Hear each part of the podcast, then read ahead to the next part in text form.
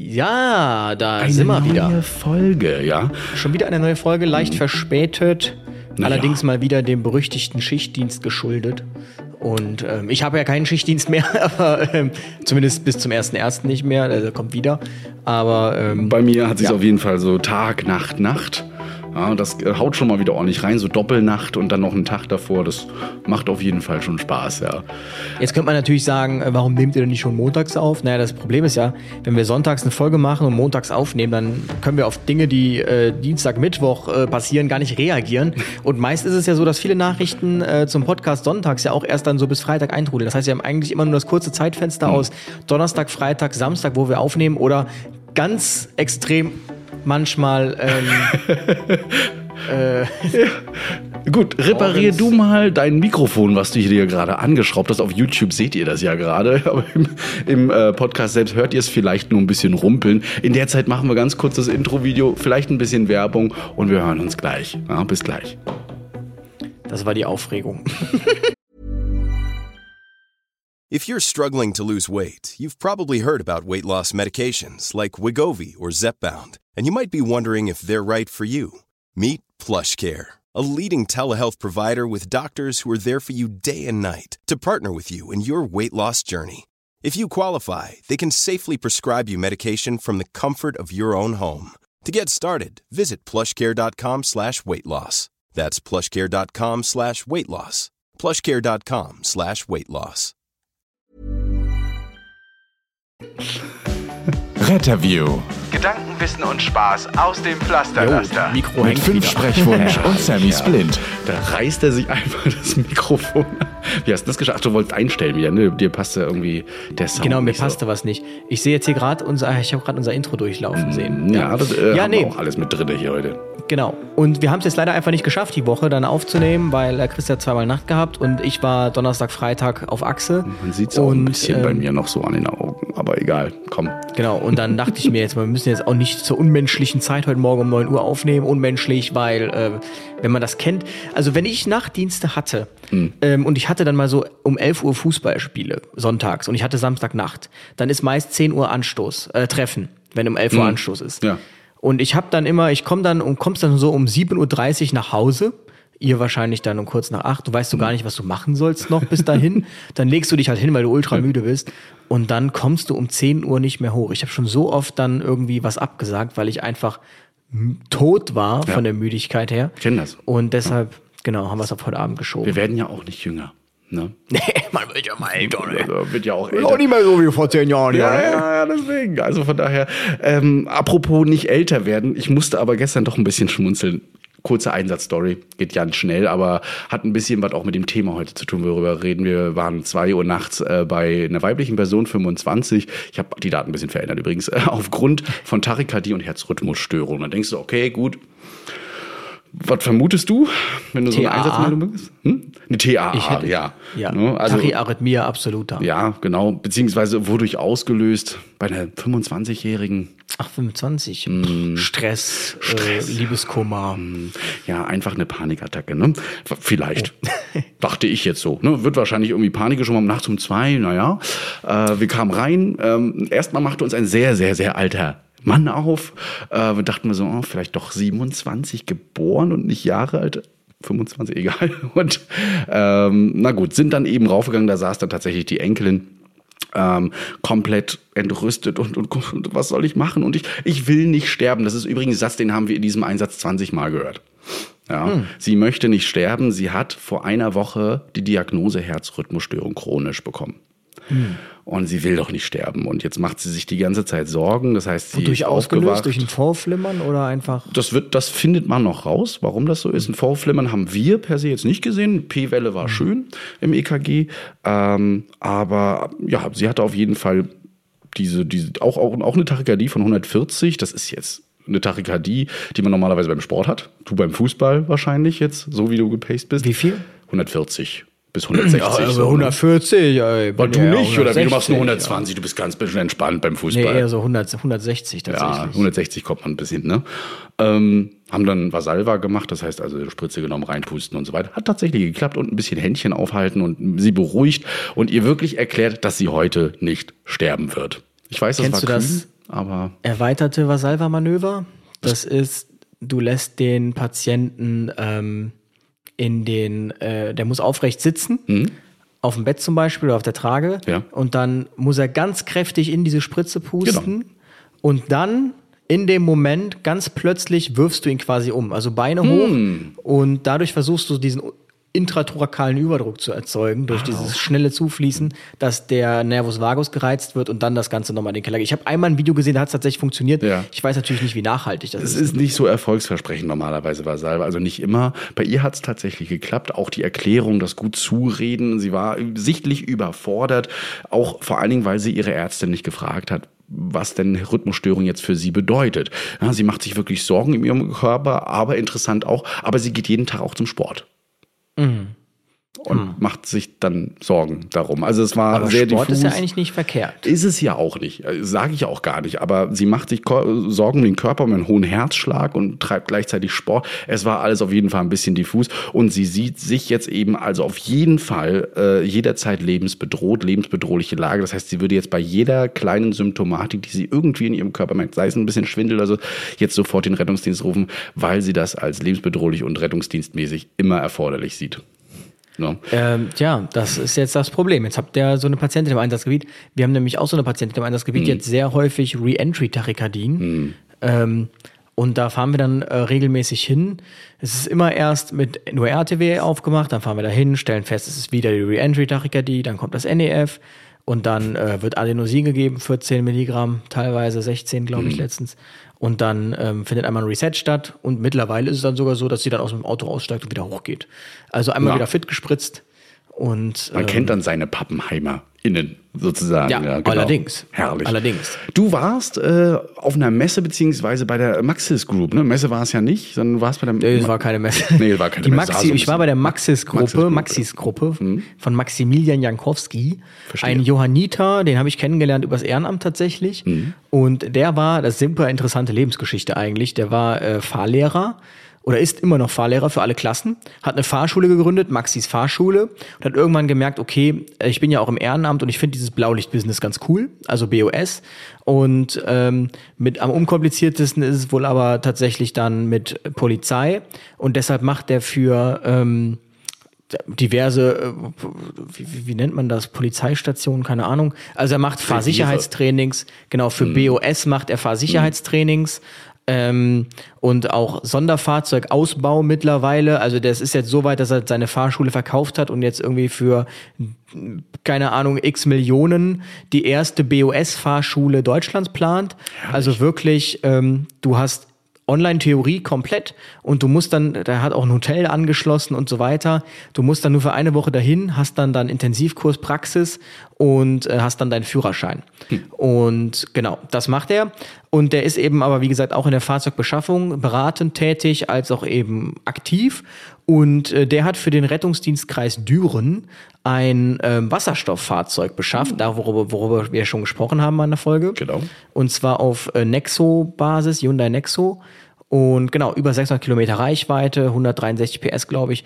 Super krasses Auto. Mir ist mal wieder aufgefallen, dass die Asiaten so viele Features in ihre Autos bauen, wo du bei Mercedes etc. super viel Geld zahlen würdest. Also Sitzheizung hinten komplett. Dann, ähm, ich glaube, drei Zonen Klimaautomatik. Meine Güte. Diese Griffe wie bei Tesla, dass die so rausspringen und du so greifen musst und und und. und. Also super Fahrzeug. Und das habe ich mir halt mal angeschaut. Und die haben dort auch einen Fahrsimulator. Ja, das habe ich Der- gesehen und ich war genau. sehr erschrocken über deine Fahrleistung. Also was ich da im Video gesehen habe, dachte ich so gut, dass wir nie zusammengefahren sind. Du hörst vor allem, er weiß erstmal, wie ungewohnt das ist, in so einem Fahrsimulator zu sitzen. Und dann war da ein anderer, der sollte fahren, ich sollte das filmen und du hörst, du siehst nur so einen Motorradfahrer und auf einmal hörst du im Hintergrund, das, das können wir nicht, das können wir nicht nehmen. Und ähm, genau, super realistisch, weil das sind vorgefertigte Szenarien. Das bedeutet, ähm, das wird ist nicht eine KI, sondern das ist halt wirklich geplant. Jetzt soll die Straßenbahn kreuzen, dann zieht da auf einmal jemand raus und und und und und. Also wirklich super realistisch und ähm, Genau, der wird dann auch dort rüber verlagert. Der steht jetzt noch beim Notfallbildungszentrum, dem NOBITZ, auf dem Nobitz. Gelände der RDKD, Rettungsdienstkreis Düren. Und ähm, Ja, dann habe ich mir den Rettungsdienstkreis Düren noch so ein bisschen angeschaut. Auch super interessant, was die wiederum für Konzepte haben. Ähm, die haben zum Beispiel so einen Hol- und Bring-Service.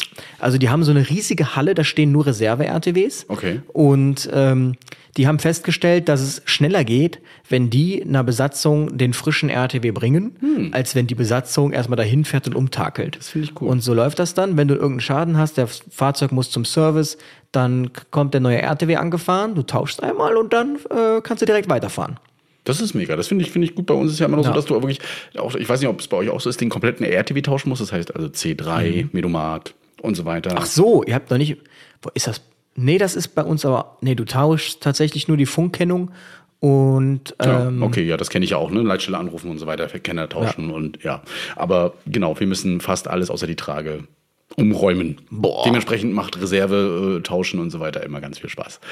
birgt natürlich auch sehr viel ähm, Fehlerpotenzial. Ne? Also eine C3 Auf jeden wird man jetzt nicht vergessen, aber äh, was man da so vergessen kann. Es ist nicht, Genau, nicht das und- erste Mal, dass da auch irgendwo mal was vergessen ist, sei es der Pollerschlüssel oder irgendwie ein Handy oder sowas, ja. Hm? Und ansonsten auch super innovativ ähm, hinsichtlich, ja, also die Wachen ultra modern einfach, richtig cool. Ich bin auch an einer vorbeigefahren. Ähm, da steht dann wirklich so Rettungswache, sieht super cool aus und ähm, die Fahrzeuge sind jetzt auch nicht schlecht ausgestattet und die sind jetzt auch bei, auf der, bei der digitalen Berichtserfassung dran und haben auch eine Schnittstelle zur Uniklinik in äh, Aachen. Das bedeutet, die können da auch schon Daten transferieren Ja. und und und. Also wirklich alles sehr äh, innovativ. Und da sind die tatsächlich auch jetzt dran, dass es in den angeschlossenen Krankenhäusern so ist, dass die im Schockraum auf einem Monitor sehen können über Rescue Track, wann die Eintreffzeit ist, laufend aktualisiert und entsprechend auch die Vitalparameter, das EKG. Und das ist richtig krass, wenn die das EKG schicken, kann sogar der Kardiologe hingehen und schon mal so Strecken ausmessen und so weiter. Alles über die Online-Tools. Und ähm, die sind da echt stark am Vernetzen gerade. Okay. Und genau, die sagten auch, die haben tatsächlich kaum Personal ähm, Durchsatz. Also ähm, wenn einer geht, dann aus Gründen wie ich äh, ziehe irgendwo anders hin oder so, aber nie, weil einer weg möchte. Und ähm, ja, er sagt halt auch, die gucken halt schon darauf, dass die Leute regelmäßig fortgebildet werden dort. Die haben auch ein super modernes Fortbildungszentrum und dass das Teamgefüge stimmt. Er sagte so, ja, also muss halt gucken, du kannst nicht halt nur Klassenclowns haben, du kannst aber auch nicht nur äh, ernste Grimmige haben. Es muss alles so passen, dass die Dynamik stimmt. Das finde ich schon echt cool. Also da macht man sich echt viele Gedanken. Ja, Da muss ich auf jeden Fall mal mit äh, irgendwie reingucken. Wo, wo, wo sitzen die? Wo kann man die finden? Düren zwischen Aachen und Köln. Na wunderbar. Also beim äh, nächsten Köln-Besuch dann werden wir das Ja, auf jeden Fall klar machen. Ähm, ja, wir sind ja bekannt für Kontroversen und wir haben ja letztes Mal, beziehungsweise ich habe ja letztes Mal da was eingespielt, was du ja von, wovon du ja gar nichts wusstest, dass ich das Da im war ich tatsächlich gemacht habe. überrascht. Da war er sehr überrascht. Äh, und zwar hatten wir ja dieses Interview mit der Appendizitis, die erst zu spät äh, erkannt wurde aufgrund von vielen Komplikationen. Da gab es natürlich auch, wie schon erwartet und vorausprophezeit von Louis, eine Reaktion von dem äh, Marc. Ne? Und der ist nämlich ähm, Rettungsassistent und gleichzeitig Medizinstudent. Ja, im PJ. Beziehungsweise im PJ, ne? Genau. PJ, praktisch. genau. Also fast ne? fertig. Also, ja, fast fertig, also quasi. Und hat das Ganze mal, hast du die E-Mail gerade vor dir, vor dir zum Nee, nicht tatsächlich. Okay, dann, dann äh, hau ich die mal raus. Ähm, er schreibt auf jeden Fall, dass er folgendes eben ist. Und äh, ich bin normalerweise stiller Fan eures Podcasts und freue mich über die Folgen. Zur aktuellen Folge hat es mich dann aber doch Übrigens, mal in wenn Fingern jemand gejuckt. anfängt mit, ich bin normalerweise stiller, weißt du, okay, oh, oh, oh, jetzt kommt eine Beschwerde. Ja, jetzt, jetzt, äh, genau, weiter. jetzt musste er mal aktiv werden, ja. Das erste, erste ist die faktische Korrektheit, die er hier genannt hat. Ähm, es erzeugt zwar einen kompetenten Eindruck, Zahlen nennen zu können, leider sollten diese dann aber auch annähernd korrekt sein. Sonographie ist 94 bis 95 Prozent treffsicher war jetzt mein Zitat, ne, das hat er nochmal zitiert. Ich bin jetzt nicht ganz sicher, welchen Wert da genau gemeint ist, aber bei dem guten Herrn einer vorhandenen Entzündung nicht erkannt wurde, also der Test falsch negativ war. Das heißt, falsch negativ ist gleich 100 minus Sensitivität und dann schreibt er ganz viele lustige Zahlen, mit denen ich nichts anfangen kann. ja, also die Sensitivität äh, 37,1. Zahlen findet man in verschiedenen Studien, viele über die Darstellung Ultraschall und so weiter. Nur mal kurz dazu gesagt, ich habe ja nochmal nachgeguckt, woher ich diese komische Prozentzahl habe. Das war tatsächlich eine Doktorarbeit ähm, oder eine, eine, Arbeit. Allerdings, und da muss man den Titel einfach mal nochmal gelesen, der Stellenwert der Sonographie bei der kindlichen Appendizitis. Ju, Bei ihm war es jetzt über 20. Ähm, da hat man tatsächlich dann gefunden bei ähm, Punkt 3 Ergebnisse und Beobachtungen. Daher habe ich das auch, die Gesamtgenauigkeit der Sonographie ist bei einer Appendizitis, bei kindlichen Appendizitis bei 95 Prozent. Daher diese Zahl, die dir so, so komisch vorkam. Na, und natürlich aber auch äh, habe ich genannt, dass ähm, einige andere Sachen auch noch gemacht werden müssen, außer Sonographie. Ne? Und nicht nur McBurney-Punkt, sondern auch die Landspunkte. Du hast ein Video dazu gemacht, habe ich letztens Ich habe ein Video dazu gemacht. Mhm. Ähm, genau. Du konntest es nicht auf dich sitzen lassen, sagte, komm, machst du noch mal ein Video, Mach's zeigst noch dem Sammy Video. noch mal, wie es geht. Aber tatsächlich habe ich dann im Laufe der Recherche festgestellt, dass tatsächlich sehr viele Quellen sagen, dass ähm, Verstopfungssymptome oder so Magen-Darm äh, häufig tatsächlich bei einer Appendizitis Mhm. auftreten. Und so wie es geschildert wurde durch ihn, so klassische Verstopfung und bla bla bla, Mhm. ähm, das eigentlich gar nicht so untypisch ist. Deshalb wundert mich das sowieso. Die erste Frage ist ja eigentlich, also es gibt ja immer nur zwei Fragen, die man stellt beim unklaren Abdomen. Die Frage eins ist, haben Sie Ihren Blinddarm noch? Die Frage zwei ist, ähm, sind Sie in letzter Zeit irgendwie auf den Bauch gefallen? Haben Sie dann Schlag reinbekommen? o- Irgendwas. So, also Milz oder ähm, Blinddarm. Und jetzt insbesondere unter dem Kontext, wie alt er ist, hätte ich jetzt dann auch eher schon mal auf den Blinddarm getestet. Letztlich, die, irgendwas haben die da ja gemacht und es nicht gefunden. Es ist natürlich dann, dass das andere Krankenhaus dann da irgendwie besser ist. I don't know. Das ähm, schwierige Genau. Einzelgeschichte, aber mehrere haben mir geschrieben, dass sie auch schon diese Problematik hatten, dass ähm, ihre Blinddarmentzündung nicht als Blinddarmentzündung erkannt wurde. Also Ja.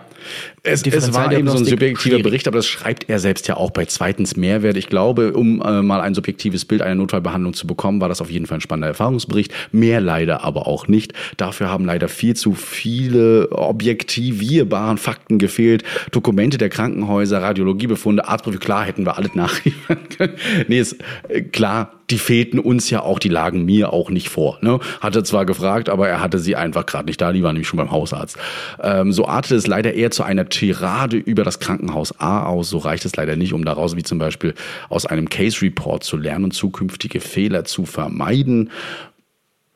Ja, kann man ähm, differenziert sehen, finde ich. Drittens fehlender Kontext. Wenn man die Stelle mehrfach hört, scheint es so, als sei auch in Krankenhaus B zu Beginn keineswegs sicher gewesen, welche Erkrankung der Patient hatte. Denn weder eine Gastrotopie noch eine Koloskopie gehören zur Standarddiagnostik bei der Appendizitis. Hier wäre eine Klarstellung, dass sich ein häufiges Krankheitsbild auch ungewöhnlich darstellen kann, einfach sinnvoll gewesen. Es scheint nämlich so, als hätte Krankenhaus Haben B auch einmal zum Rundumschlag ausgeholt. Das haben wir auch gesagt.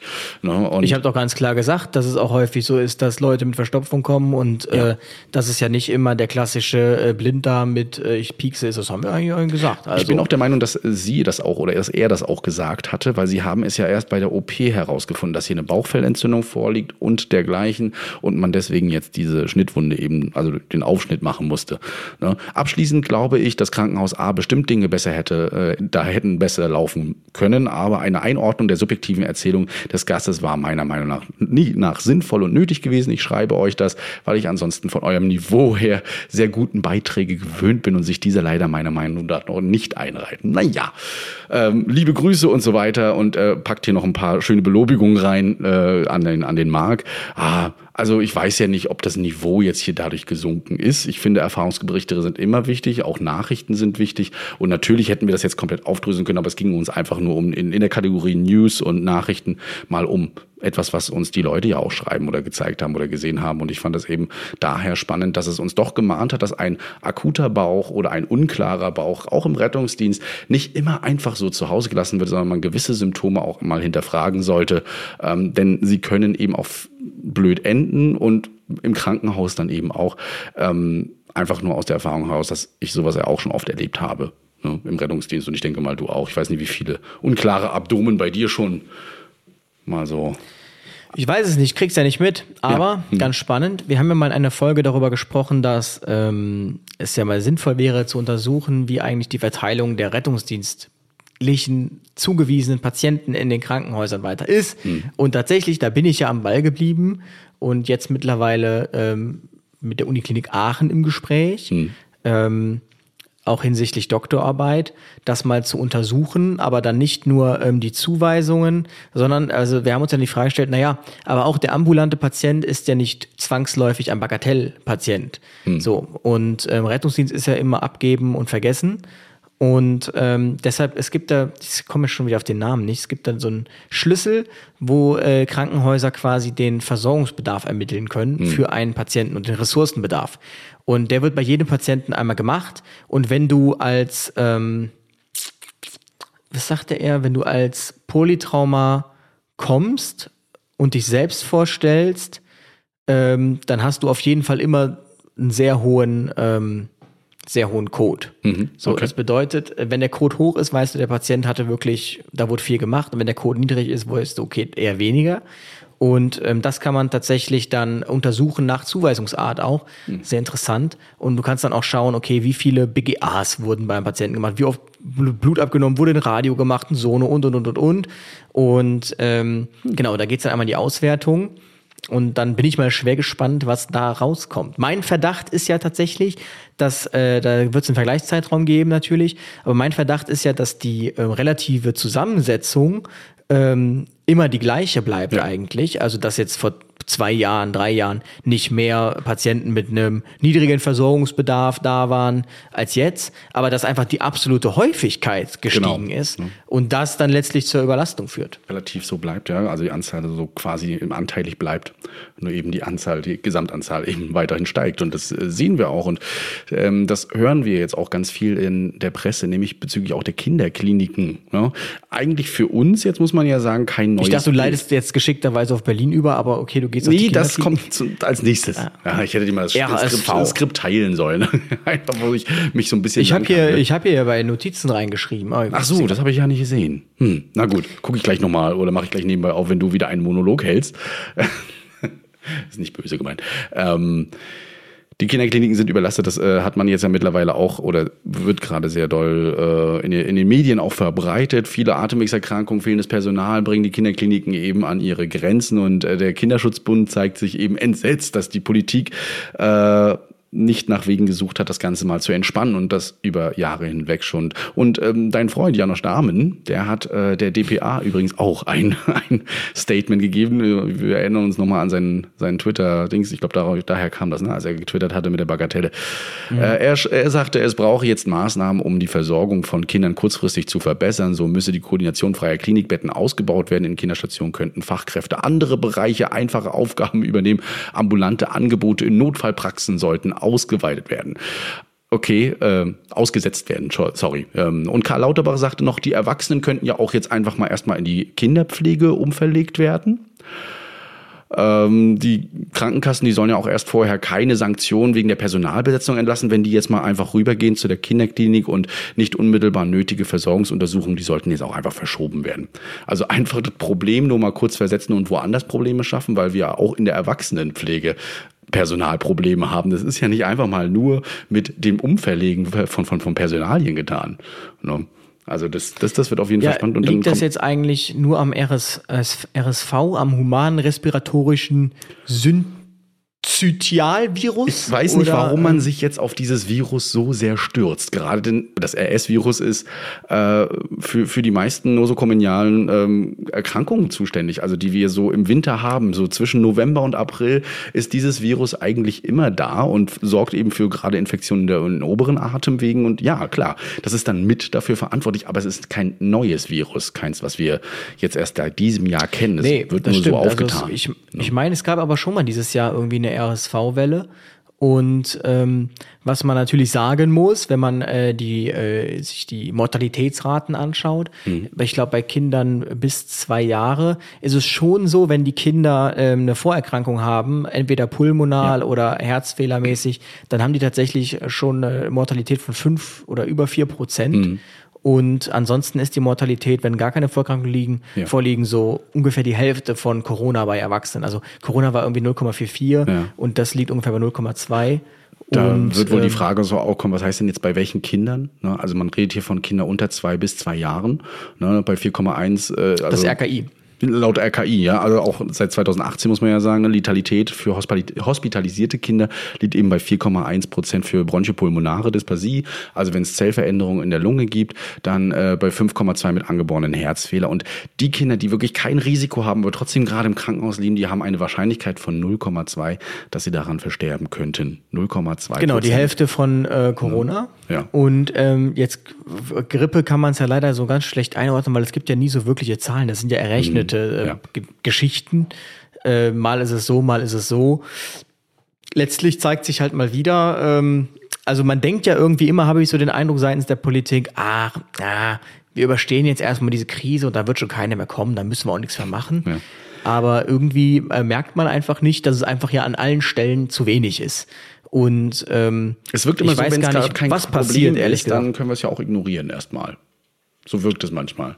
Ne? Ja, jetzt sind die Erwachsenenstationen nicht mehr voll, sind die Kinderstationen voll. Und Mhm. man muss ja ganz klar sagen, das, da wird ja, denke ich, jeder äh, Kinderpfleger oder jede Kinderpflegerin zustimmen, dass man nicht einfach jetzt Erwachsenenmedizin äh, und Kindermedizin gleichstellen kann. Ich weiß jetzt nicht, wie das genau angedacht ist, aber ähm, es hat ja einen Grund, warum man da sich entsprechend spezialisieren muss. Ja. Ähm, Ich, will- Ja. ja. deswegen. Äh, nichtsdestotrotz, äh, ich sehe die ganzen Berichte im Fernsehen. Wir saßen in der Rettungswache und haben die Berichte gesehen von Tagesschau, von Tagesthemen, von NDR, von wie sie alle heißen, die sich ja alle auf das RS-Virus gestürzt haben und äh, alle jetzt ganz panisch umherrennen. Ja, also wenn man das hat und eines dieser ähm, gefährdeten Kinder ist mit diesen gefährdeten Vorerkrankungen, ja, oder auch Frühgeborene und so weiter, dann sollte man definitiv aufpassen. Gerade so in den Säuglingsjahren äh, gilt es immer dann viel trinken, immer schön mit Naselspülung die Nase ein bisschen ausspülen lassen, absaugen, ja. Äh, aber ansonsten ist es wirklich so, dass ähm,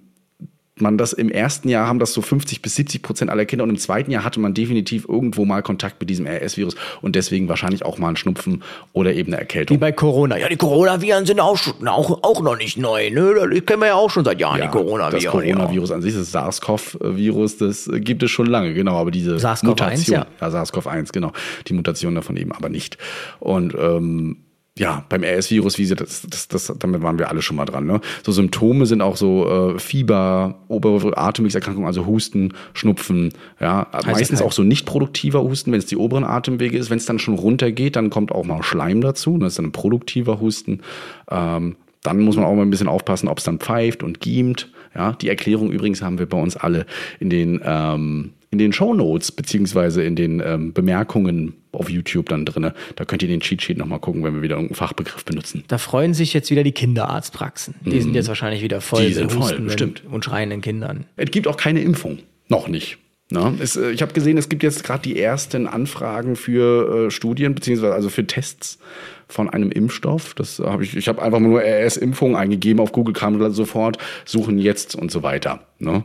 Ähm, Nur mal so, aber keine Werbung für machen. Das müsst ihr alles selbst entscheiden. Was könnt ihr tun zu Hause? Ich habe ja schon gesagt, trinken, ja, das Sekret mobilisieren, also einen, einen Hustensaft geben, der auch dafür sorgt, dass der Schleim gelöst wird aus der Lunge, dass der rausgeht. Das Ganze vielleicht absaugen, wenn das Kind das nicht selbst, noch nicht selbst so rausbekommt. Ihr wisst ja auch gerade bei ganz kleinen Kindern und Säuglingen ähm, ist das Atemzentrum und die Atemwege noch nicht so, sind noch nicht so ausgebildet. Ja, zum Kinderarzt meinetwegen auch gehen, fiebersenkendes Mittel geben. Da gibt's ja diverse, ich sage sie jetzt nicht, weil sonst heißt es nachher wieder, wir haben gesagt, er soll das und das geben. Ne? Ähm, und vor allen Dingen für die Erwachsenen, eigentlich für alle, regelmäßiges Händewaschen, hygienisches Husten, also in die Ellenbeuge und dann möglichst trotzdem desinfizieren und reinigt bitte auch Spielzeug und Gegenstände erstmal, wenn ihr wisst, das Kind ist krank. Ja, weil äh, das Virus, das kann schon länger, in so einer Hand 20 Minuten, ja, auf dem Papiertaschentuch so 40 bis 45 Minuten und äh, in so Ein- Einweghandschuhen. Deswegen für unsere Rettungsdienstler wieder ganz wichtig. Da hält das Ding auch ganz viele Stunden durch. Das heißt, ihr könntet dann, wenn ihr jetzt mehrere Patienten auf einmal habt, das Ganze auch übertragen und auch wir als Erwachsenen sind Überträger dieses Viruses. Aber man darf sich ja Handschuhe auch desinfizieren. Das darf man, ne? Und deswegen aber Genau. auch hier gucken, dass es Virozid ist, das Desinfektionsmittel. Ja. Nicht jedes Mittel hilft gegen Viren. Apropos Überlastung, ähm, ganz cool fand ich der äh, Landesrechnungshof oder genau in Berlin hat jetzt festgestellt ähm, zur Irritation einer in, einiger äh, Ingenieurbüros, die mit Bedarfsplanung betraut sind, ähm, wie jetzt die äh, neue Vorhaltung ist. Und zwar hat man festgestellt, in Berlin fehlen einfach mal 66 RTW und 24 NEFs. Also Wow, 66. Also das ist einfach, das ist ein Großstadtrettungsdienst. Das sind mehr RTWs als Köln hat. Ja. Und das sind auch doppelt so viel NEFs wie Köln hat. Also selbst wenn man sagen würde, wir, wir machen den ganzen Rettungsdienst in Köln platt und fahren alles nach Berlin, Ja. würde man diese Auflagen noch nicht erfüllen und ich gebe Brief und Siegel, du brauchst ja über 1000 Leute, um das zu besetzen.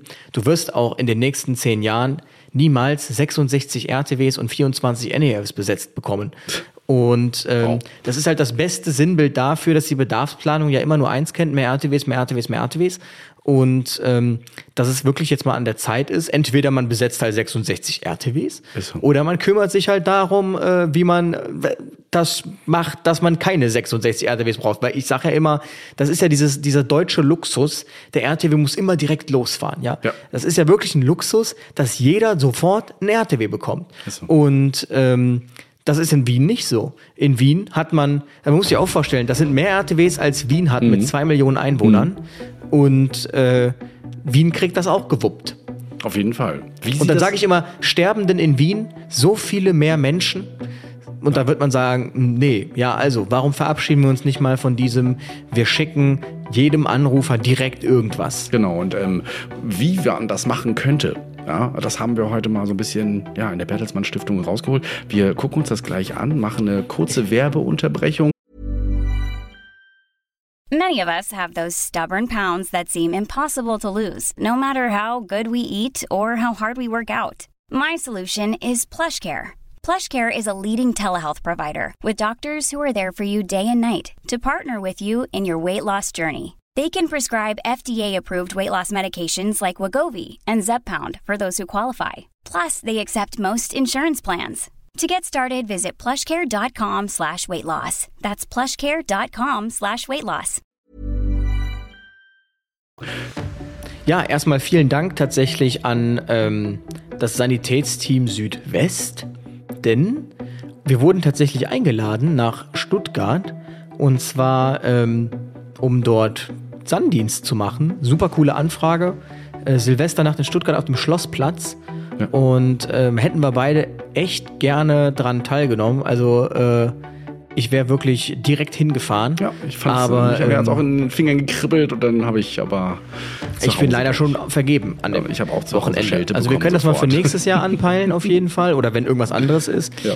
Ähm, aber leider zu kurzfristig. Aber sonst eine super coole Anfrage. Also gerne mehr davon. Viel, vielen, vielen Dank. Und mir haben auch zwei geschrieben, die irgendwie Nachbar sind oder den kennen, der vom ähm, Oktoberfest, der das Ganze organisiert.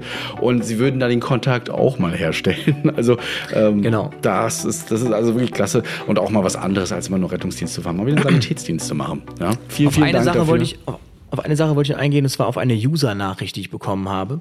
Und zwar ähm, Bezug nehmend auf einen äh, Beitrag von Steuerung F, wo es um illegale Raves geht und wohl, dass ein Scha Patienten ein Schaden entstanden werde oder worden entstanden ist, dadurch, dass sie keinen Rettungswagen gerufen haben, aus Angst, der Rettungswagen würde die Polizei nachalarmieren, weil dies wohl in der Vergangenheit auch schon mal stattgefunden hat, dass der RTW die Polizei nachgefordert hat, weil er festgestellt hat, okay, hier werden illegale Substanzen konsumiert, hier gibt es ein, ähm, eine, eine entsprechende Person, die drogenintoxikiert ist und vielleicht auch alkoholintoxikiert, also mischintoxikiert. Und das Ganze in, bei einer illegalen Veranstaltung, hm, da rufen wir doch mal die Polizei.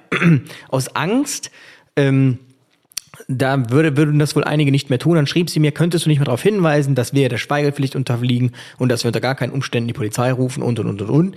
In diesem Zusammenhang haben, äh, wurden mehrere Hilfsorganisationen den Beitrag angefragt. Alle haben abgelehnt, bis auf eine, die dachte sich, wir machen's. Und ähm, also ich sag mal, was ich geantwortet habe. Ich habe gesagt, ich werde auf gar keinen Fall dazu Position beziehen, Ja. denn ich werde nicht das befürworten in irgendeiner Form oder möchte auch nicht den Eindruck vermitteln, dass man auf illegale Veranstaltungen gehen kann.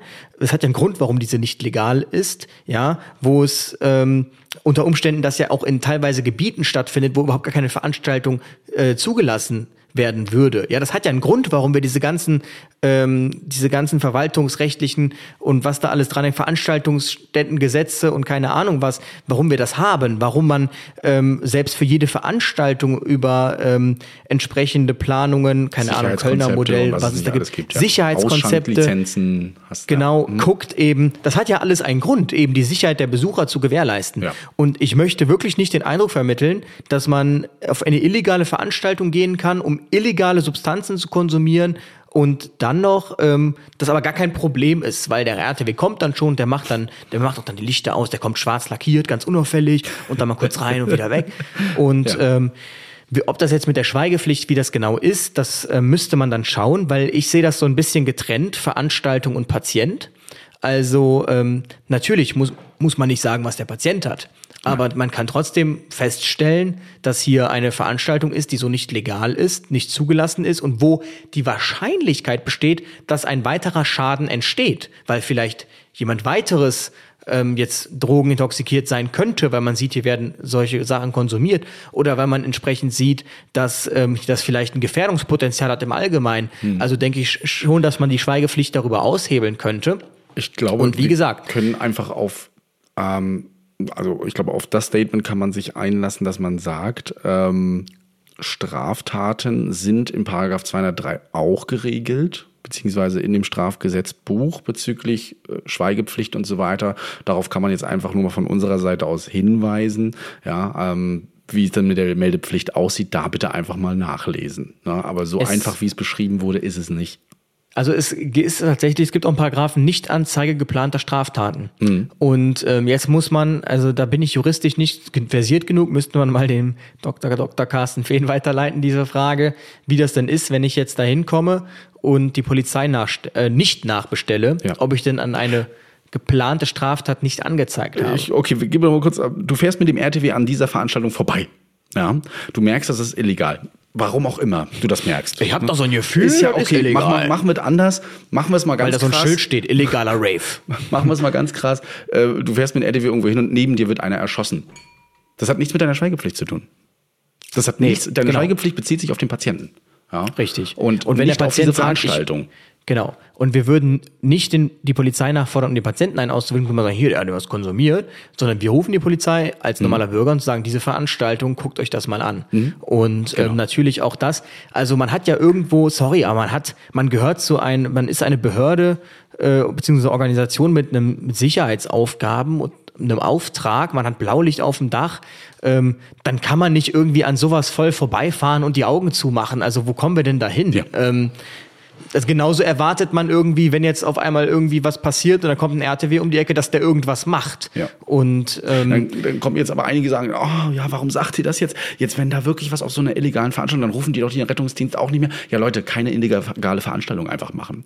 Ne? Also keine Straftat. Ganz begehen. einfach. Ja, das ist einfach so. Und wenn man es gemacht hat, dann muss man einen Rettungsdienst rufen oder wollt ihr noch jemanden auf dem Gewissen haben? Möchtet ihr, also wenn ich nicht. mich, das Ding ist halt, wenn ich jetzt, ähm, man muss halt sich da schon drüber im Klaren sein, dass wenn man so etwas macht, dass das entsprechende das Risikopotenzial birgt. Ja, natürlich. Und wenn ich jetzt auf ein Gelände gehe, wo ich nicht draufgehe, dann begehe ich Hausfriedensbruch und mich dann verletze und nicht mehr wegkomme, dann rufe ich auch den Rettungswagen. Ähm, und das zieht auch eine Anzeige nach sich. Aber äh, ja, das ist dann halt einfach so. Und wenn ich dann sage, okay, ich humpel jetzt hier irgendwie weg, weil ich will keine Anzeige, dann ist das, dann ist das mein persönliches Problem. Also das muss einem einfach mal klar sein. Und vielleicht sollten diese Veranstalter dann auch entsprechend darauf hinweisen. Ähm, es kann nicht sein, dass man sagt, meldet hier nichts oder zeigt nichts an, äh, was ist, wenn da jemand in der Ecke liegt, weil das könnte zu irgendwas führen. Weil, sorry, was ist denn das für eine Community, frage ich mich dann wiederum. Und das wäre dann Also- ja auch Anstiftung zur unterlassenen Hilfeleistung, wenn er das auch noch machen würde. Ne? Paragraph Genau. 23c Strafgesetzbuch. Ja. Das kommt nämlich dann als nächstes. Also ähm, ich würde mich tatsächlich einfach davon fernhalten, wenn ich das mal so als Tipp rausgeben mal darf. sagen dürfte. Ich bin auf die E-Mails gespannt dazu. Ja, wir sind da auch sehr gespannt. Der eine oder andere wird sich melden. Anwalt, Polizist. Wir sind mal Illegalen gespannt. Rave befürworten. Was äh, aber auch passiert und, und uns auch geschrieben wurde, wir aber auch immer vermehrt jetzt in der Presse der öffentlichen Presse, also nicht mal irgendwelchen äh, Blättern, äh, medizinischen Blättern, ist immer mehr Kreise oder auch ganze Bundesländer schlagen Alarm, das System kränkelt, habe ich heute gelesen. Äh, und das hat der Fachbereichsleiter Feuerwehr der Landeshauptstadt Potsdam nämlich gesagt, der Ralf Krawinkel. Und viele, viele andere Bundesländer fangen jetzt so langsam an zu begreifen, hey, in unserem Rettungsdienst, da läuft irgendwas ganz doll schief. Der Dachverband der BKK zum Beispiel hat geschrieben, dass die Bürger immer hilfloser werden und nur die Notfallrettung äh, als Zugang zum Gesundheitssystem sehen. Also Aufklärung sehen sie hier mitunter als problematisch an, aber eben auch äh, viele andere Systemprobleme, die jahrelang auf der Strecke geblieben sind. Ja, und es gibt den Verein Berlin brennt e.V., habe ich heute gesehen auf Instagram. Du hast auch was geteilt. Ich fand das auch super spannend. Bin mal die ganzen Grafiken da durchgegangen. Und da schrieben sie über eine Grafik, das habe ich mir mal aufgeschrieben, wofür braucht es denn Ausnahmen? Der Dauerzustand Ausnahme ist schon der Normalzustand. Ich wollte gerade sagen, eigentlich müsste man den Ausnahmezustand in Berlin ausrufen, wenn es einen Tag gibt, wo kaum Einsätze sind. Oh Gott, was machen wir? Die Kollegen Heute können Leute nach Hause gehen. Oh Gott, ähm, ich mache einfach mal ein paar Fake-Einsätze und dann können die ja hinfahren Richtig. und sagen, Patient nicht aufgefunden. ja. Genau. Äh, Ähm, genau, aber es gab zu dem Thema ähm, eine Studie, die durch die Bertelsmann Stiftung in Auftrag gegeben wurde. Die haben wir euch übrigens auch in den Show Notes verlinkt. heißt Notfallversorgung und Rettungsdienst in Deutschland, Partikularismus versus Systemdenken, in Zusammenarbeit mit der Björn Steiger Stiftung und realisiert durch die Maastricht University. Da würde mich jetzt mal interessieren, ob eigentlich die deutschen Unis jetzt beleidigt sind, weil sie das nicht bekommen haben. Aber die Uni Maastricht ist da ja schon sehr visiert und eigentlich da auch sehr viel drin in solchen äh, Studien.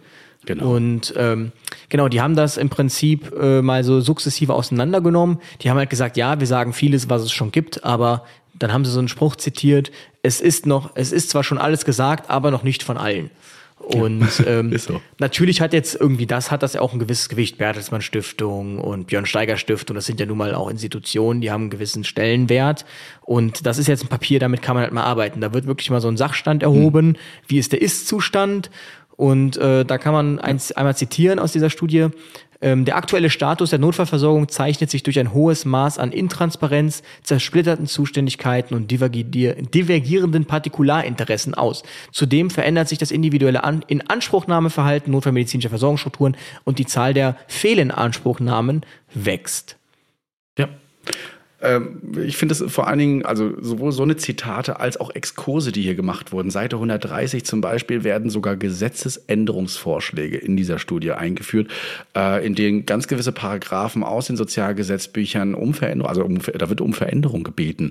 Und äh, die fand ich da eben auch gar nicht so schlecht. Zum Beispiel äh, unter Paragraph 137a Absatz 7 Nummer 6 Einfügung des, des Wortlautes und des Rettungspersonals nach dem Wort der Krankenpflegeberufe. Also dass die auch mal ins mit ins Sozialgesetzbuch kommen. Die sind da manchmal gar nicht drinne. Oder da steht auch zum Beispiel auch im Absatz 1, Satz 1, Einfügung und sektorübergreifend für die Notfallrettung. Da steht nicht drin, da steht einfach nur Wort Krankenhaus. Das heißt, wir sind da einmal gar nicht mit drinne in diesem ganzen Dring- Rettungsdienst. Ja, wir sind so ein Anhängsel, das wahrscheinlich unter Krankenhaus mitfällt oder den Politikern darunter immer gefallen ist, diesen älteren Gesetzen, die da schon existieren. Und ähm, Ja. Ja, generell wird ja immer nach, nach einer Grundgesetzänderung geschrieben und da hat die Bertelsmann Stiftung auch gesagt, ja, das muss gar nicht sein. No? Und das äh, hat man dann, ähm, wenn ihr mal so durchblättert durch dieses Pamphlet auf Seite 141, auch in kleine zehn Kernpunkte zusammengefasst, die ihr in dieser ganzen Studie auch nochmal ausführlich durchlesen könnt. Die werden wir natürlich nicht ausführlich durchgehen, aber ich finde diese Punkte einfach super spannend. Und nachdem ich das, ich habe damit tatsächlich auch erst angefangen mit diesen zehn Punkten und das hat das Interesse geweckt, sodass ich äh, das jetzt definitiv noch weiterlesen werde, durchlesen werde. Äh, also die ersten Seiten, Quatsch, die von der ersten Seite bis zur letzten.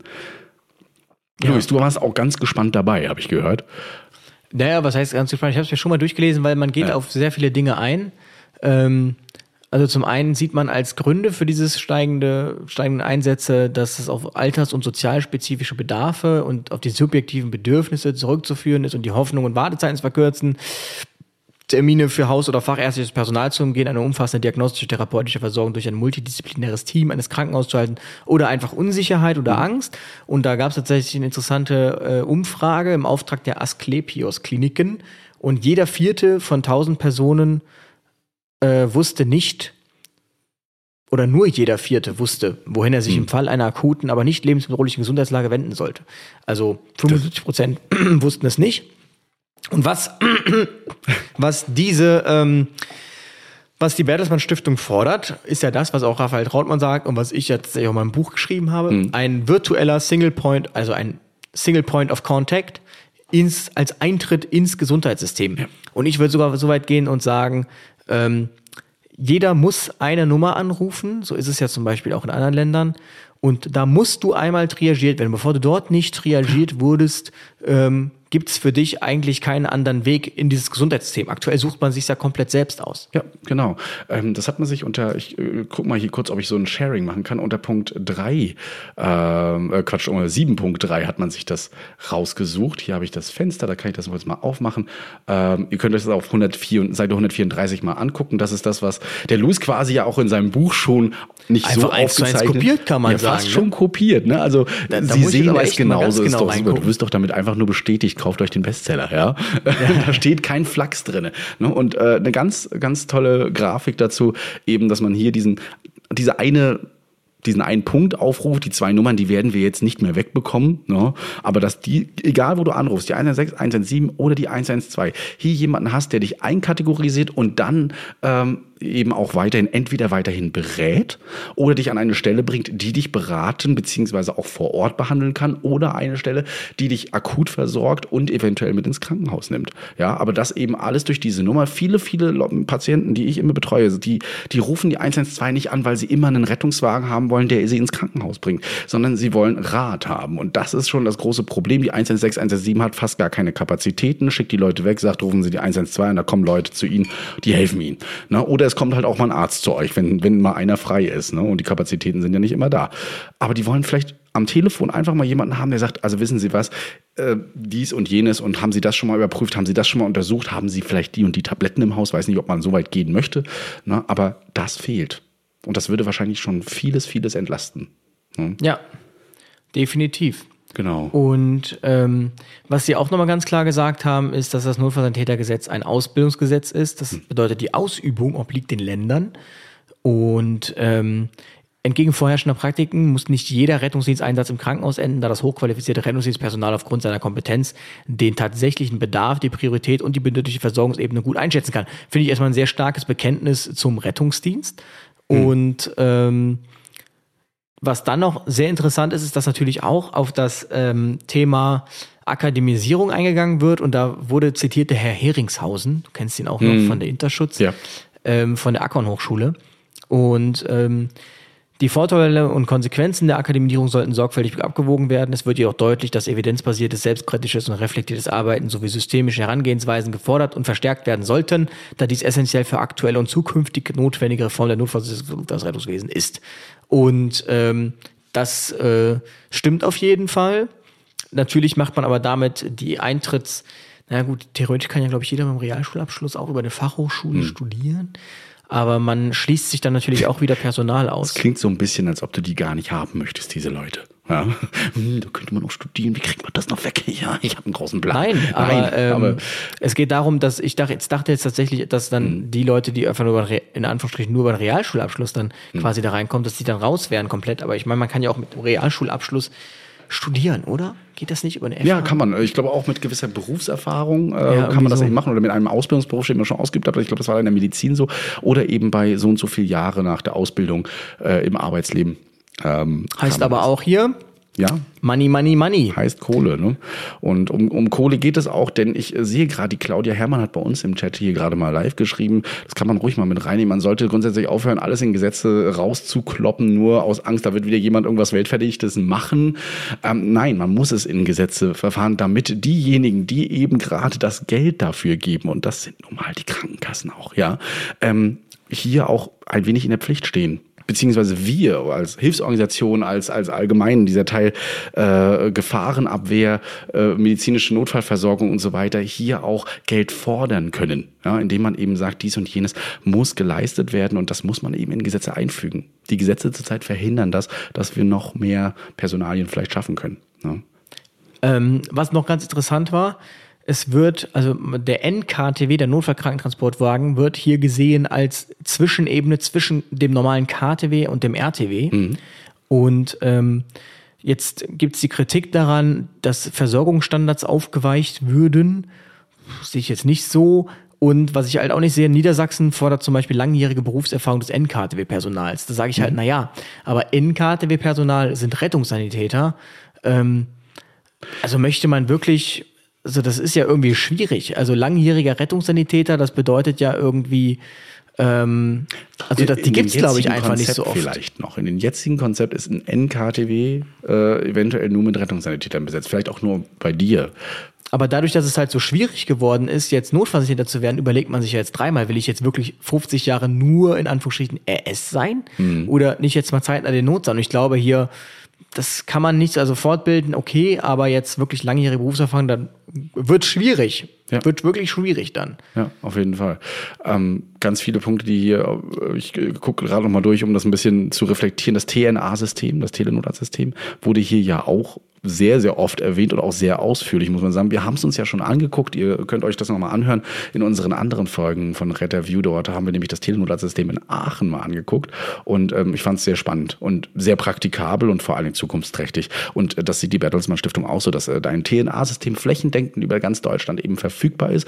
Auch sichergestellt sein muss, dass es 24-7 in integrierten Leitstellen verfügbar ist, aber eben auch in den Rettungsmitteln oder eventuell sogar auch für PatientInnen. Oder eben die, äh, die Community Nurse beziehungsweise den Gemeindenotfallsanitäter. Oh ja. das haben wir auch wieder ein sehr spannendes Thema. Genau. Also Punkt eins dieser zehn Punkte, es gibt diesen zehn Punkte Plan.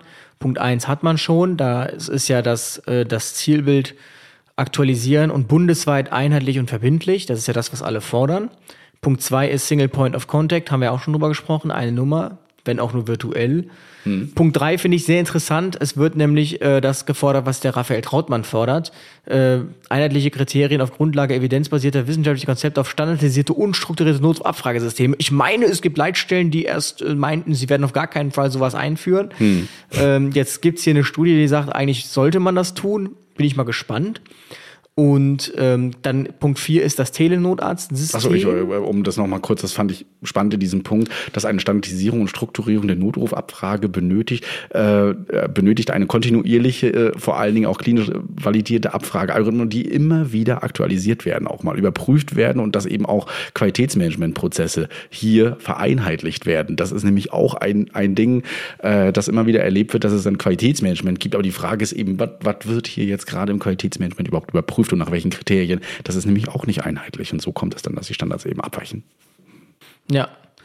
Fünf. Die sozialmedizinische und psychosoziale Reaktionskompetenz des Rettungssystems muss gestärkt werden. Ja, allerdings sage ich da ganz klar, mir geht's hier ein bisschen zu viel nur um den Patienten in dem ganzen Ding. Worum ja im also, ja. ja, natürlich ist das wichtig, aber ähm, der Grund, warum die Unzufriedenheit ja so hoch ist, ist, weil man halt auch irgendwie vielerorts sehr auf das Personal äh, einen Furz gibt, sag ich mal.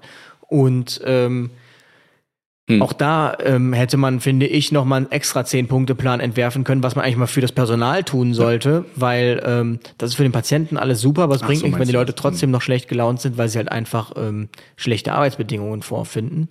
Und genau, diese Sache, was du angesprochen hast, kommt dann unter Punkt 6, Gemeindenotsan. Hm. Hybride Versorgungssysteme, die eine sektorenübergreifende Notfall- und Akutversorgung ermöglichen, sind flächendeckend einzuführen. Zum Beispiel Gemeindenotsan, Hanse Sani, Community Nurse. Sage ich halt schon wieder, was ist das? Also das frage ich mich jetzt schon, was das für ein zum Beispiel ist. Also in einem bundesweit einheitlichen System stelle ich mir jetzt wiederum nicht zehn verschiedene Konzepte vor eigentlich. Ja. Und ich habe jetzt schon mal so ein bisschen äh, immer, wenn ich irgendwo bin, äh, ich sage jetzt nicht wo, aber wenn ich irgendwo bin, frage ich mal, was haltet ihr eigentlich vom Gemeindenotsan? Und ähm, also man steht dem vorsichtig ausgedrückt sehr, sehr skeptisch gegenüber. Ähm, und da gibt's auch ganz klar Leute, die sagen, das ist Aufgabe der KVen. Und ähm, ja, das ähm, weiß ich nicht, ob das jetzt wirklich der ultimative Weg ist. Es gibt andere, die sagen, wir hätten lieber ein Triage-Fahrzeug. Ähm, ob man das denn jetzt so nennt, keine Ahnung. Ja. Schwierig. Ja, dann äh, geht es in, ich muss gucken, wo war der Punkt? Sieben kommt Sieben, jetzt. ne? Genau, die acht haben wir hier auch noch. Benötigt eine bundeseinheitliche Digitalisierungsoffensive. Ja, ja, tun wir. Ne? Die auf ein einheitliches. Finanzierungsprogramm gestützt wird. So kann eine umfassende und durchgängige kompatible funkt- funktionale digitale Vernetzung entlang des Patientenpathways zwischen den Akteuren und ambulanten stationären Notfallversorgung ermöglicht werden. Ja, um Gottes Willen. Digitalisierung ist überall echt unterschiedlich fortgeschritten. Und ich verstehe nicht, wie manche Kreise immer noch Datenschutzbedenken wegen dem und dem haben, was viele, viele andere Kreise schon längst benutzen. Ja. Ja, also Digitalisierung ja ist in manchen Augen wirklich noch die, die, die hässliche Schwester einfach, die man nicht, die man irgendwo wegsperren Ja. möchte am liebsten.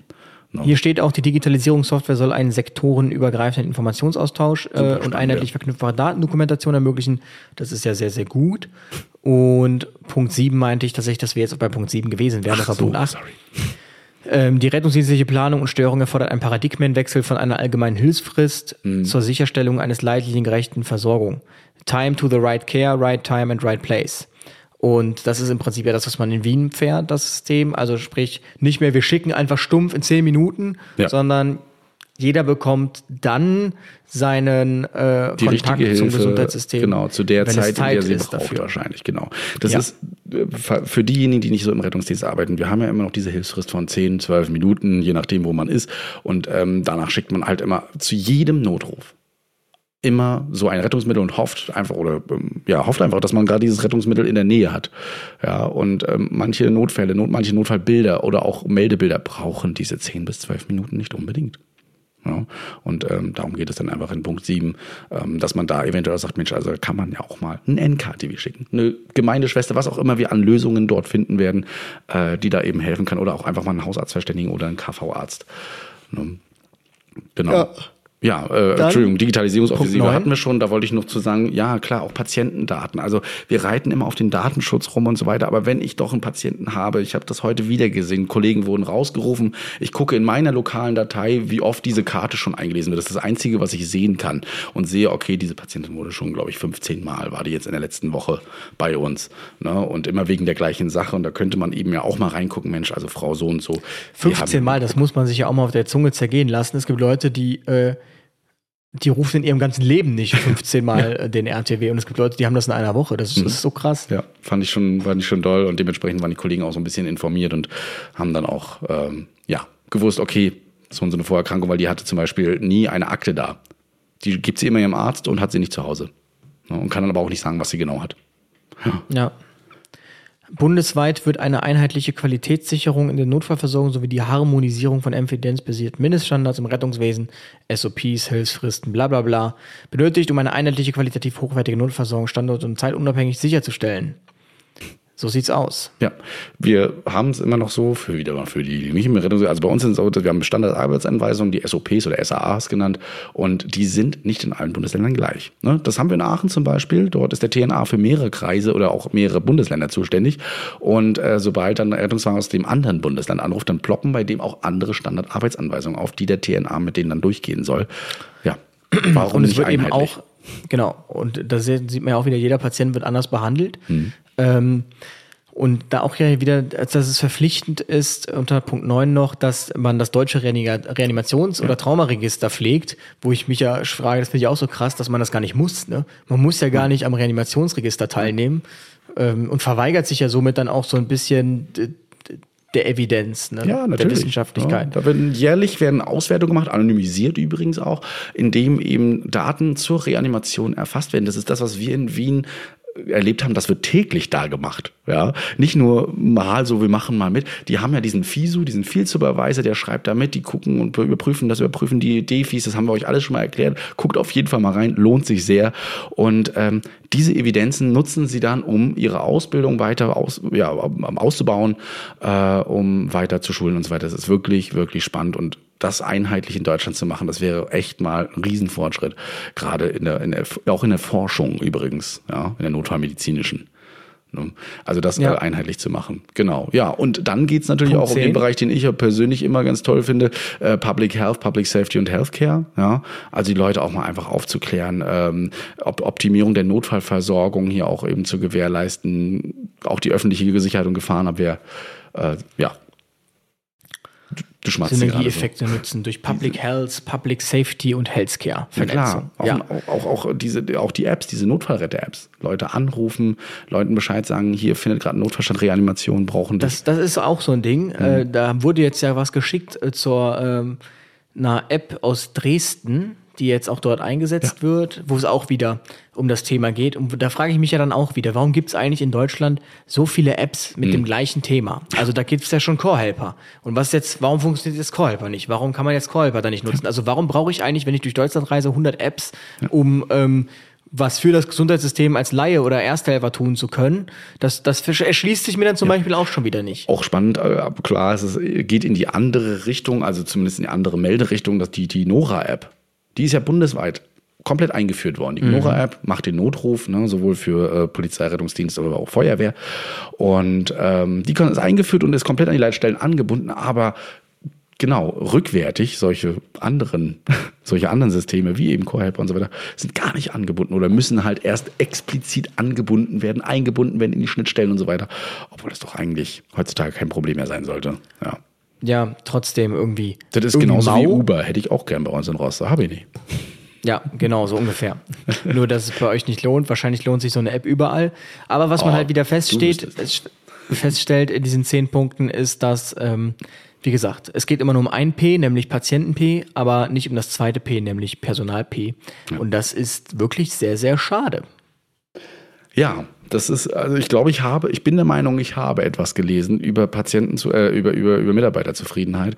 Äh, und ähm, Aber es wird ja so ein bisschen so getan, als würde die Mitarbeiterzufriedenheit nur deshalb schlecht sein, weil äh, die Hm. Überlastung so da wäre. Aber das ist ja nicht ausschlaggebend. Also da spielen ja. noch sehr viele weiche Faktoren ein, Soft Skills. Ja, natürlich. Ähm, ja. Und ähm, ich meine, allein schon diese Dienstplanung, was wir letztes Mal besprochen hatten, ähm, das haben meine Beispiel. Kollegen übrigens alle gehört. Die hören ja nicht jede Folge, muss man ja sagen, aber sie Auch haben. Kollegen von mir, ich war selbst überrascht. Ja, und die haben mich gleich am nächsten Tag gleich angesprochen. Du Christian, das mit dem Wunschdienstplan, ne? Das ist ja spannend. Das können wir Und ja macht mal, ihr's jetzt? Das können wir ja mal. Wir, wir wollen es probieren. Ja. Ich bin gespannt und dann werde ich, werde ich mal berichten, äh, sofern ich es darf. ich auch, da muss ich wirklich mal explizit nachfragen, ähm, wie das denn so gelaufen ist. Aber das ist auf jeden Fall eine spannende Sache. Ähm, auch, auch, auch andere Sachen, auf die man da eingehen muss. ne? Ich habe gesehen, Schleswig-Holstein, ja, ähm, das 39-Stunden-Modell oder 38. Ich habe jetzt gehört, was von 37-9-Stunden-Modell mittlerweile im Rettungsdienst, der da landesweit wohl beschlossen wurde. Ich habe jetzt noch nicht nachgeforscht, deswegen das nur unter Vorbehalt. Äh, aber acht Stunden fahren und sechs Stunden nur bezahlt bekommen. Ja, es geht also, äh, die auch hier voll bezahlt werden. Ne? Das, Ah, ja. äh, fand, Ja, ja, das fand ich dann schon spannender. Spaß. Äh, aber da kann man ja, hier der, der Klaus, der kann uns doch mal berichten hier, der ist doch in Schleswig-Holstein, der kann uns doch mal was sagen, beziehungsweise werde ich da mal auch mal nachforschen. Oder, nee, Raphael ist ja nicht in links, ne? Aber, nee, nee, aber das war doch diese Geschichte mit der RKISH, wo du je nachdem, wie es ausgelastet dein RTW Mhm. ja, ist, mit den 0,82 Stunden. Äh, entweder so Prozent. viel bezahlt bekommst oder nicht bezahlt bekommst. Ähm, genau. Aber es ist natürlich ähm, trotzdem so, also uns hat jemand geschrieben, eins, im Einzelhandel wäre sie zuständig in der leitender Funktion für Dienstplanung und man würde Wunschdienstplanung dort machen. Und ich dachte erst, jetzt kommt eines ist scheiße, aber nein, auch sie sagte, das wäre ähm, super, es würde voll funktionieren und ähm, ja, man hat gar kein Interesse daran, das zu ändern. Also im Prinzip nichts spricht gegen die Wunschdienstplanung. Hm, genau. Ähm, ja, ich habe noch mal Rettungsdienstmitarbeiter hier eingegeben und hier gibt es zum Beispiel die Bedarfsplanung, Disposition, Logistik und so weiter. Also da muss man auf jeden Fall noch mal durchgucken, ob man sich da nicht dann doch ein bisschen mit beschäftigt. Aber es ist schade, dass es nicht im Zehn-Punkte-Plan mit aufgeführt ist bezüglich der Mitarbeiterzufriedenheit. Ja. Ja, das ist einfach, ja, das ist, ist schade auf jeden Fall. Und ähm, genau, das, ja, also da müsste man jetzt auch wieder untersuchen, woher kommt denn eigentlich so diese Unzufriedenheit? Also ich meine, genau, uns hat auch jemand geschrieben, er möchte Wunschdienstplanung fände er persönlich nicht gut, weil er würde in Wien fahren und dort hätte er Blöcke und so wüsste er halt heute, wie er in drei Jahren arbeiten muss. Jetzt mal übertrieben gesagt. Ja. Er hat halt irgendwie zweimal Tag, zweimal Nacht, frei, frei, frei. Kannst du quasi errechnen. Oder Genau, kannst es dir errechnen. Ja. Und auch das hat natürlich Vorteile, aber auch das, du könntest dir im Wünschdienstplan, könntest du dir halt auch diesen, diese Blöcke wünschen. Ne? Ja. So ist es. Einer schreibt hier auch ganz einfach nur mit also Wertschätzung. Ja, auch ein schwieriges Problem manchmal. Einfach nur mal Danke sagen, einfach mal vielleicht was zurückgeben und sagen, Mensch, also dafür, dass ihr jetzt dieses Jahr so gut durchgehalten habt, trotz Krankenstand und so weiter, gibt's mal einen Kaffeevollautomaten oder sowas. Ne? Gut, der heilt auch nicht alle Der heilt Probleme, nicht alles, aber, aber, das ähm, war jetzt ein Beispiel. Aber Genau. ich habe jetzt äh, von einem Kollegen, ein Kollege hat mir eine lange und breite Sprachnachricht, ich muss ihm mal fragen, ab dem ersten ersten, ob ich die mal äh, abspielen kann. äh, in einer langen, breiten Sprachnachricht, der gegangen ist, erzählt, ähm, was alles besser ist da, wo er jetzt ist. Er sagt, er bekommt mindestens einmal in der Woche bekommt er gesagt, was er für einen tollen Job macht. Der hat da richtig viel Verantwortung bekommen, der kann Aufgaben übernehmen und und und und und, der kann sich da richtig entwickeln. Und ähm, das konnte er halt alles da nicht, wo er vorher war. Und ja, da muss ich halt sagen, man muss halt langsam mal anfangen, irgendwie da sich ein bisschen mehr, ein bisschen weiter wegzugehen von diesem, wir machen es perfekt, wir sind die Besten und ein bisschen mehr nach rechts und links gucken, was machen die denn, warum sind die eigentlich an uns vorbeigezogen und nicht immer irgendwie sagen, ach, wir sind eh die Tollsten irgendwann, wir sind aber so toll. Also die können ja machen, was sie wollen, aber wir sind einfach so toll. Und ähm, Ja, ich fand das vor allem spannend. Mir hat letztens jemand gesagt, der auch mehr im Büro sitzt und so weiter, aber auch im Rettungsdienst trotzdem gelegentlich arbeitet. Ähm, naja, also ihr müsst ja jetzt auch mal bedenken, ihr sitzt ja jetzt nicht den ganzen Tag auf dem RTW. Also eigentlich habt ihr schon, ist das schon ein Luxusproblem bei euch, oder? Im Rettungsdienst. Also, dass man eigentlich ja mal setzen kann und dann geht man auf den Rettungswagen, rettet mal so ein bisschen. Da war ich sprachlos. da, ja, man rettet mal so ein bisschen. ja, ne, und ja, wenn man dann auch Minusstunden hat und so weiter und dann denkst du, ja, weil nicht alle Stunden voll berechnet werden und puh, naja, gut, also das Gespräch wollte ich da echt nicht, oder da war, da war ich ein bisschen geladen dann, als ich das gehört habe. So, komm, nimmst mal, äh, gehst mal in die andere Richtung, weil so viel Zeit hatten wir gar nicht zu diskutieren, leider darüber, über das Ganze und was im Rettungsdienst denn so alles gemacht wird. Also man kann sein Geld sicherlich einfacher verdienen. Ähm, Natürlich. aber auch, also ja, also auch sicherlich schwieriger, aber es ist halt schon irgendwie, also wenn du je, wenn zehn Patienten im 20. Obergeschoss wohnen und der 20 Mal der Aufzug kaputt ist, dann rennst du 20 Mal ins 20. Obergeschoss. Also, so, da äh, du Da musst das warm, kommen, was da ist es kommt. stickig, da sind Keime, da sind, hast du nicht gesehen, also nicht überall, aber das kann alles auf dich treffen. Dann triffst du das Ganze noch runter, ja, körperliche Arbeit äh, und Ende musst du ja natürlich auch noch da tierisch aufpassen, dass du dann nicht die Nadel rausreißt, äh, alles safe ist, nimmst auch Verantwortung auf dich für den Patienten und, und, und. Also wir können das immer weiterführen und da ist es schon mal gut, wenn man dann einmal kurz eine Verschnaufpause hat. Ich habe letztens bis 17 Uhr durchgearbeitet und dann meine Mittagspause machen dürfen. Also ich sage ja nicht umsonst, man kann nicht zwölf Stunden am Stück Leben retten. Ja. Das geht einfach nicht. Und ähm, deshalb braucht man das, wie gesagt, ab 15 Minuten zählt ja dann tatsächlich dann schon äh, verminderte Arbeitsleistung. Ähm, Ja. haben wir schon letztes Mal besprochen. Genau. Also, ähm, ich bin sehr gespannt, äh, ob dieses Pamphlet jetzt eventuell den, den Ländern gereicht wird, ob man auch die Empfehlung, dass es hierfür keinen Bundesratsbeschluss unbedingt gibt, also den der Länder unbedingt braucht, um eine bundeseinheitliche Veränderung zu machen, einfach mal damit reinlesen und das Ganze prüfen, ob dem wirklich so ist, ob das dann auch ein bisschen schneller vorangetrieben wird. Ja, äh, da bin ich sehr gespannt und ich äh, freue mich, muss ich aber auch sagen, dass es jetzt mittlerweile in einigen Bundesländern angekommen ist, auch in den Regierungen um der Bundesländer, ähm, dass der Rettungsdienst doch ganz schön viel Hilfe braucht mittlerweile. Ich bin gespannt, wo es hinführt. Ich also ich wurde auch öfter mal aus der Landespolitik kontaktiert, da hat man dann auch nie wieder was von gehört. Deshalb der Politik stehe ich sehr skeptisch gegenüber. Mhm. Ähm, ja, aber wir wollen ja nicht allzu pessimistisch in die Zukunft schauen. Wir schauen optimistisch in die kommende Woche. Ja. Und ähm, da wünsche ich euch eine schöne Woche. Viel Spaß, treibt's nicht zu wild. Noch einen schönen Rest Sonntag, wobei ihr das ja wahrscheinlich erst Montag hört. Wobei man ja eigentlich gar nichts schneiden muss. Ne? Nö, eigentlich, Ähm, eigentlich nicht. Nö, das äh, geht jetzt ganz schnell raus. Dementsprechend können wir noch einen schönen zweiten Advent wünschen. Und ja, Genau. es ist glatt draußen mittlerweile. Passt auf euch auf beim Fahren und beim Laufen und was ihr nicht noch so alles macht. Und steigt nicht noch- aufs Eis. Das ist definitiv noch Richtig. nicht genug. Ne? Genau, und keine illegalen Raves. genau, gut. In diesem Sinne, bis denn. jo, ciao, ciao. Retterview Gedanken, Wissen und Spaß aus dem Pflasterlaster. mit fünf Sprechwunsch und Sammy Splint.